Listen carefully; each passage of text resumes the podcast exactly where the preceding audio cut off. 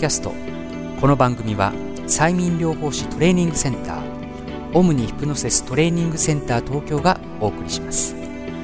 番組の今回のテーマは神楽坂セミナールーム完成です。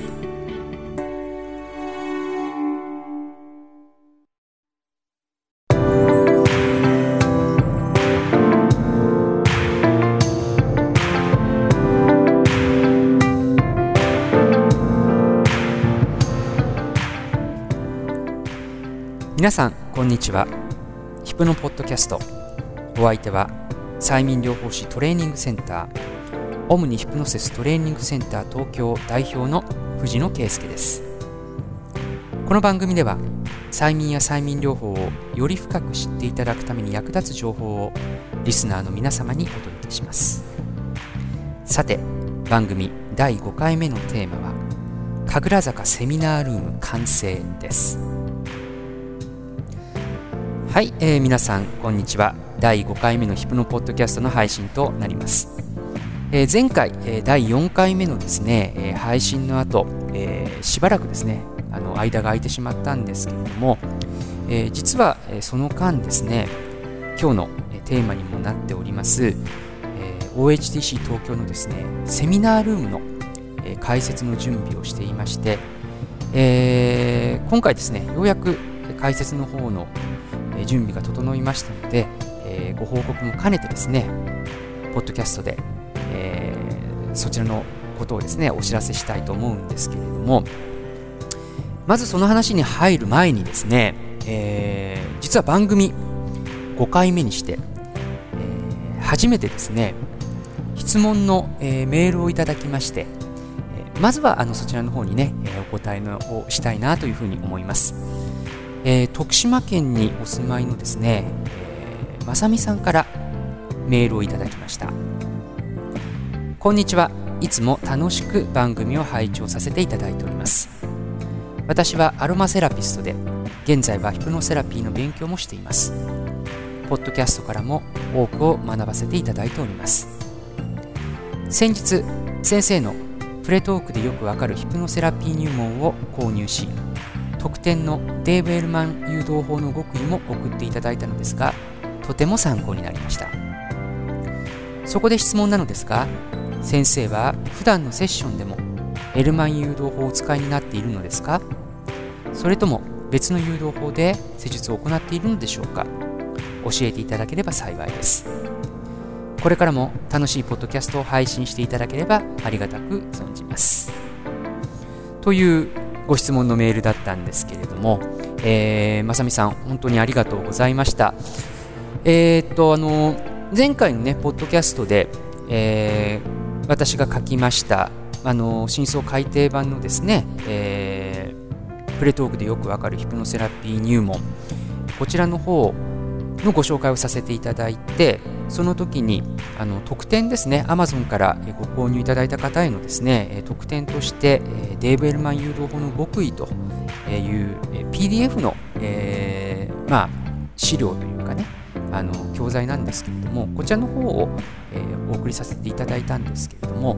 あのおかげさまでですね、大変多くの方からあのご応募の方いただきまして、えーもうすでに、えお届けの方はね、していて、まあ、キャンペーンの方ももう実は締め切りしてしまったんですけれども、あのまさみさんもね、こちらの方に、ご応募いただいて、えー PDF を読んでいただいたんですね。で、えー、とご質問なんですけれども、そのまあ、私がこのデーブ・エルマン誘導法というのをですね普段の、えーセッションの中で、えーヒプノセラピー、催眠療法のセッションの中で使っているかということなんですけれども、えーもうこれはですねバリバリ使ってます。バリバリ使ってます。あのーまあ、まずですね、え1回目のえーセッションをですね、えーする方にはですね、えーこのエルマン誘導法をですね、えー使うことが多いんですね。であのまあ実を申しますとあの昔はですね私はあのもう回目に来る人初回セッションを受けられる方にはですね必ずヘルマン誘導法を使ってですね誘導のを行っていたんですけれども、えー、と最近はですね、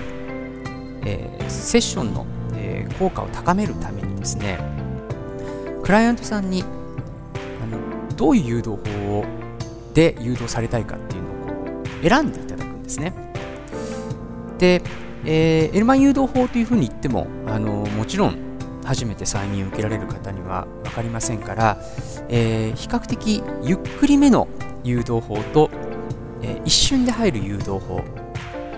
えー、どちらが好みですかどちらで入りたいと思いますかというふうにですね、えお伺いするんですね。でもう実はこれ自体がね、え心理的な技法になっていまして、えもうどちらを選択してもねゆっくりの方であろうと早い方であろうとですねどちらを選択してももう催眠に入るという、ねえー、催眠にかかる誘導されるという選択しか残っていないというね、えー、まあそういう技法というものと絡めてですね、えー、この誘導法をどちらにするかということをお選びいただいているんですけれども、あのー、先ほど申しました通りゆっくりの方がこのエルマン誘導法、え、そして一瞬で入るやり方というのが、まあ、瞬間催眠法というまたこちらのポッドキャストでもね、えー、ご紹介させていただくことになると思いますけれども別のですね、えー、誘導法というのがあります。それでですね、まあ、大体78割の方がですね、えー、エルマンを選びます、まあ、ゆっくりの方を選ぶんですけれども、えー、ですからまあ初回のセッションにおけるエルマン誘導法の、えー、まあ、使用率というのはかなり高いとえいうことが言えると思います。えー、ただですね、あのー、今回、えー、書籍の中、えそして、え特典のですね PDF の中で、え紹介したエルマン誘導法というのはですね、えまあ、オリジナルの形なんですね。デーブ・エルマンが、あの昔から使っていた、えやり方をそのまま、あの掲載したわけなんですけれども私が普段ですね使用しているエルマン誘導法はですね若干そこに、えー、オリジナルのオリジナルというか独自のですね私独自のですね、えアレンジというものが、え加えられています、えー、大きなですね変更点というのがまあ変更点というよりもまあ付け加えた点ですね、えー、というのがまあ2箇所ありましてえー、一つはですね最初のですねアイカタレプシー、え、つまりま目を閉じて目の周りの筋肉を脱力してその結果、まあ、目が開かなくなるというですね、まあ、こういう暗示があるわけですよね。これ一番最初の段階で行うんですけれども、えー、こちらのですね説明を、まあ、より詳しくやっているんですね。あのー、オリジナルのままですとその目を閉じて、まあ、リラックスさせると。で、リラックス、あまりにもリラックスしてしまったから、まあ、そこから目が開かないという、まあ、そういう流れになっているんですけれども、その、まぶたの筋肉、目が、目の周りの筋肉があまりにもリラックスしたから目が開かないっていう、ここのつながりというのがですね、えー、なかなかこう、分かりにくいところがあってですね、えー、ここを理解できないがゆえに、まあ、目が開いてしまうねえという方が結構な数いらっしゃるんですね。ですからそこはあのより詳しくですね、まあ、こういうふうにやるんだよというですね、えー、指示を細かく与えるようにしています。えー、そしてですね、もう一つ、え変更を施している箇所というのが、あのー、数字を消していくというところなんですよね。数字を消していくというところなんですよね。で、えー、まあ頭がリラックスしてくるとその頭の中から数字が消えていくっていうんですけれどもこれもですねあのどうやって数字を消したらいいのかというふうに、えー、迷われる方が、えー、多くいらっしゃるので、えー、具体的にはこういうふうにしてくださいというふうにやはりこちらもですね細かく指示を与えるということをねやっています。えー、っとデーベルマン誘導法というのはあのー、まあ、一説によると4分始まってからねそのソムナンビリズムまで到達するまで4分、まあ、長くても5分以内にやらなきゃいけないという、えー、ことが言われていまして、まあ、実際私も、えー、師匠のですねジェリー・カインから教わった時にはそのように言われたんですが、あのー、実際にねやってみると分かるんですけれどもあの4分で、え、そこまで行くのってなかなか難しい。無理にしようとするとですねかなり早口になってしまうんですねで、えー、それはですね、えー、まあ英語と日本語のあの言葉の違いというのがありますどうしてもあの英語のですね暗示文を日本語に、まあ、翻訳するとですね、まあ、1.2倍から1.5倍ぐらいの長さになってしまうんですね。ですからあの私はですねあまりその4分5分という時間にとらわれずにですねテンポテンポをですねよく、えー、いかにやっていけるかというところでですねこのエルマ誘導法というのがあのまあ効果が出るか出ないかというところが変わってくると思いますのであのその部分は気をつけて行うようにしています。えー、とまああのちょっとね、えー、深いエルマン誘導法の話になってしまったんですけれどもそのご質問に対する答えとしてはあの普段から、えー、エルマン誘導法はですね使ってます、えー、ただ、えー、2回目そうですね継続セッションですよね継続セッションの時にはですね、まあ、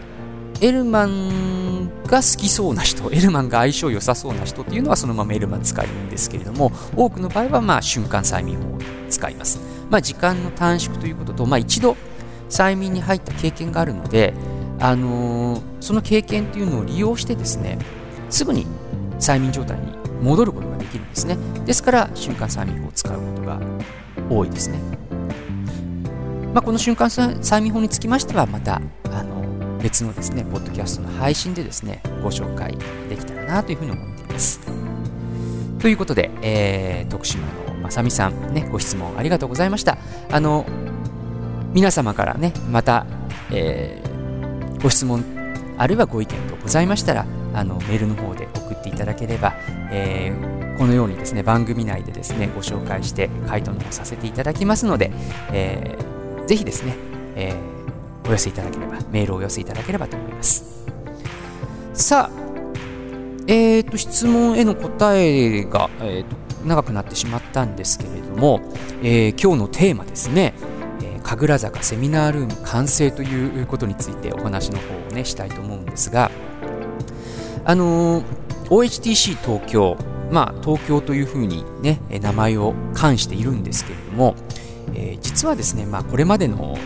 セッションねあの名古屋の方で、えーさせていただいたあの単発のセッションを別としてですね、あセッション講義ですね、セミナーですね、ごめんなさい。えセミナーの単発のセミナーを別としてですね、え実はこれまでですね、あの私がセッションルームを置いている、え、埼玉県のですね、えー、ある町にですね、まあ、富士見野市というところに言っちゃってもいいんですけど、富士見野市というところでですね、あのセミナーを行っていたんですね。えー、ですから、あの東京と言っていても、まあ、実は東京でないところでやっていたという、えー、まあ、千葉辺りにある、えー、どこかの夢の国のような、ね、ことをやっていたんですけれども、あのー、まあ、そちらのそのセミナールームの方がですね、まあ、多少手狭になってしまったということと、まあ、やはりですね、えーまあ、埼玉ね、当たり前ですけれども、あの都心から遠いところにあるというとで、まあ、どうしても、えー、通いにくい、ね、方が、えー、出てくるのではないかというふうに考えまして、まあ、いずれはね、え、都内で、え、できるだけですねアクセスのいいところでですね、え、セミナールームというものを開設してそちらで、え、講座については、え、やっていくことできないかなというふうにあのずっと、え、OHTC のですね、えー、開設当時から考えていたんですけれども、まあ、ようやくその準備が整いまして、えー、そうですねちょうど夏終わったぐらいから、えー、具体的にその話が進んで、えー、準備を進めてですねようやく12月の頭にですね、え解説できるところまで、えこぎつけましたので、え2017年年明けてですね新年の1月の講座からですねすべ、えー、ての講座はですねそちらで、えー、行うということに、えー、いたしました、えー、ただしですね、あのセミナールーム、え最大のですね定員数というのが6名なんですねまあもっと詰めれば8名とかいけそうなんですけども、さすがにちょっとそれだと狭すぎてしまうので、えー、6名ということ、定員は6名にしています。で、その講座がですね、6名まで、えー、の応募があった時にはですね、神楽坂のセミナールームでですね講座を行いますけれども、まあ、それ以上になってしまった時にはあのどこかですね別に会場をですねお借りしてやることになると思うんですけれども、ねまあ、毎回あの6名以上、えー、集まっていただければあの本当に嬉しいことなんですけれどもね、まあ、実際はあのー、ねえーまあ、6名ぐらい、ね、6名以下で収まるということの方が、えー、多いので、まあ、現実的なね、あの数であり現実的なその広さではないかなというふうに思っています。えー、そしてですね、そのセミナールームのですね、場所なんですけれども、えー、東京の神楽坂です。新宿区の神楽坂という、えー、非常にあのー、美味しいですね、レストランとかですね、飲み屋さんが多いですね、えー、大人のしっぽりとしたですね、大人の街なんですけれども、もえー、その神楽坂のですね、地下鉄の、えー、駅からですね、なんとですね、徒歩3分という、えー、素晴らしい立地、ね、のですね、場所を見つけまして、えそちらの方にですね、セミナールームをですね、えー、置かしていただくことになりました。ね、あのー、まあ、神楽坂、えーと、地下鉄でも、えー、東西線、そして大江戸線、えー、そして、JR ですね、えー、でもですねアクセス可能ですので、あのー、本当に、えー、都心のですね、え便利な場所にありますので、あの講座の方もね、え受講される、え受講生の皆さんもですね通いやすいのではないかなというふうに思っています。えそしてですね、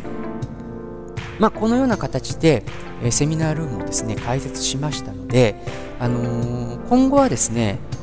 えー、まあ、普段提供しています、あのー、基本コースですね、基礎コース、えー、こちらの方に加えてですね、あの単発のですね、えー、まあ、コースですね。例えば、その、クライアントの、えー、相談事に対してどういうふうに対処をすればいいのか。ね、例えば、えパニック障害だったらパニック障害に対して、えヒプノセラピーでどんなことができるのかという単発の講座、えあるいは、まあ、先ほど、えー、質問に、ね、答えた中で出てきましたそのエルマン誘導法でありますとかあるいは、えー、瞬間、えー、催眠法でありますとかあるいはですねあの私が最近、えー、またそれの2つとは別にですね使用していますですね、え、別の誘導法であったりとかね。あのそういったヒプノセラピー催眠療法の技法的なものをですね、えー、まあ1日講座という形でね提供したり、あのー、よりですね、えー、多くの方にあのヒプノセラピーの施術者はもちろんのことですねヒプノセラピーというものを知らない方に、まあ、例えば体験のね講座みたいなものをやったりとか、えー、そうしたですね、あのー、より気軽にですね、えー、お越しいただけるようなですね講座も開いていこうかなというふうに思っています。まあ、とにかくあの拠点ができたということはですね、あの本当にありとあらゆることがやりやすくなってくるんですね。あの会場がないとですね、えー、やれ、ね、会場を探して、そして、えー、ね、あの人数がどれぐらいいるのか、ねえー、じゃあ時間も気にしなければいけないし、キャンセルがあった時にはキャンセル料をどうするかとかね、あのー、バタバタしてしまうんですけれども、もうセミナールームというものを設けてですね、拠点があればですね、まあ、いつでもそこで開こうと思えば開こうとでき、ねえー、開くことができますので、あのそうした講座もですね、今後は増やしていきたいと思います。まあ、とはいえ、えー、OHTC のですね、まあ、真髄というのはやはりですね、えー、通常のレギュラーのですね、えー、ベーシックスルーね、え、アドバンスというコースにありますので、え、そちらの方のですね、充実もですね今後は図っていきたいと思います。ということでまあ新年にね、えー、向けまして新しくセミナールームを開設したことですね、え私もですね、えこんなことやりたいあんなことやりたいという、えいろいろなですねこう構想がね、え浮かんできていますのでぜひ、え新しい年はですねそれを実現するためにねますます頑張っていきたいと思います。そしてもちろんポッドキャストの方もですね、えよりまめに更新できればと思っています。さあ第5回目の配信、えー、はですね、えーまあ、OHTC のですねセミナールームについて、えー、お知らせするということになりましたけれども、えー、今後もですねヒプのポッドキャストでは催眠と催眠療法に関する役立つ情報を提供してまいります、えー、皆様からご意見ご希望あるいは催眠や催眠療法に関する質問等があればどんなことでも構いませんのでお寄せください。番組内で紹介させていただきます。アドレスは info at omnihypnosis.jp info at omnihypnosis.jp になります。ヒプノポッドキャスト。本日のテーマは神楽坂セミナールーム。完成でした。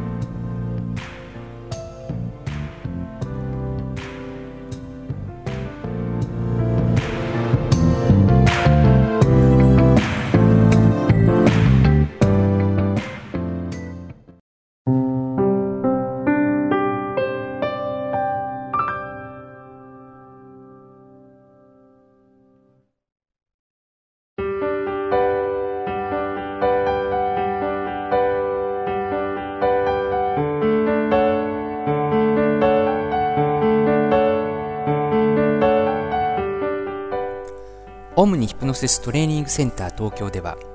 国際的な品質マネジメントシステムである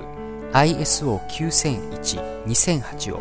催眠療法の分野において世界で初めて取得したグローバルスタンダードのトレーニングを日本語で学ぶことができます講座の詳しい情報お問い合わせについては OHTC 東京のウェブサイトをご覧ください www. オムニヒプノシス .jp へアクセスするか、オムニヒプノシスで検索してください。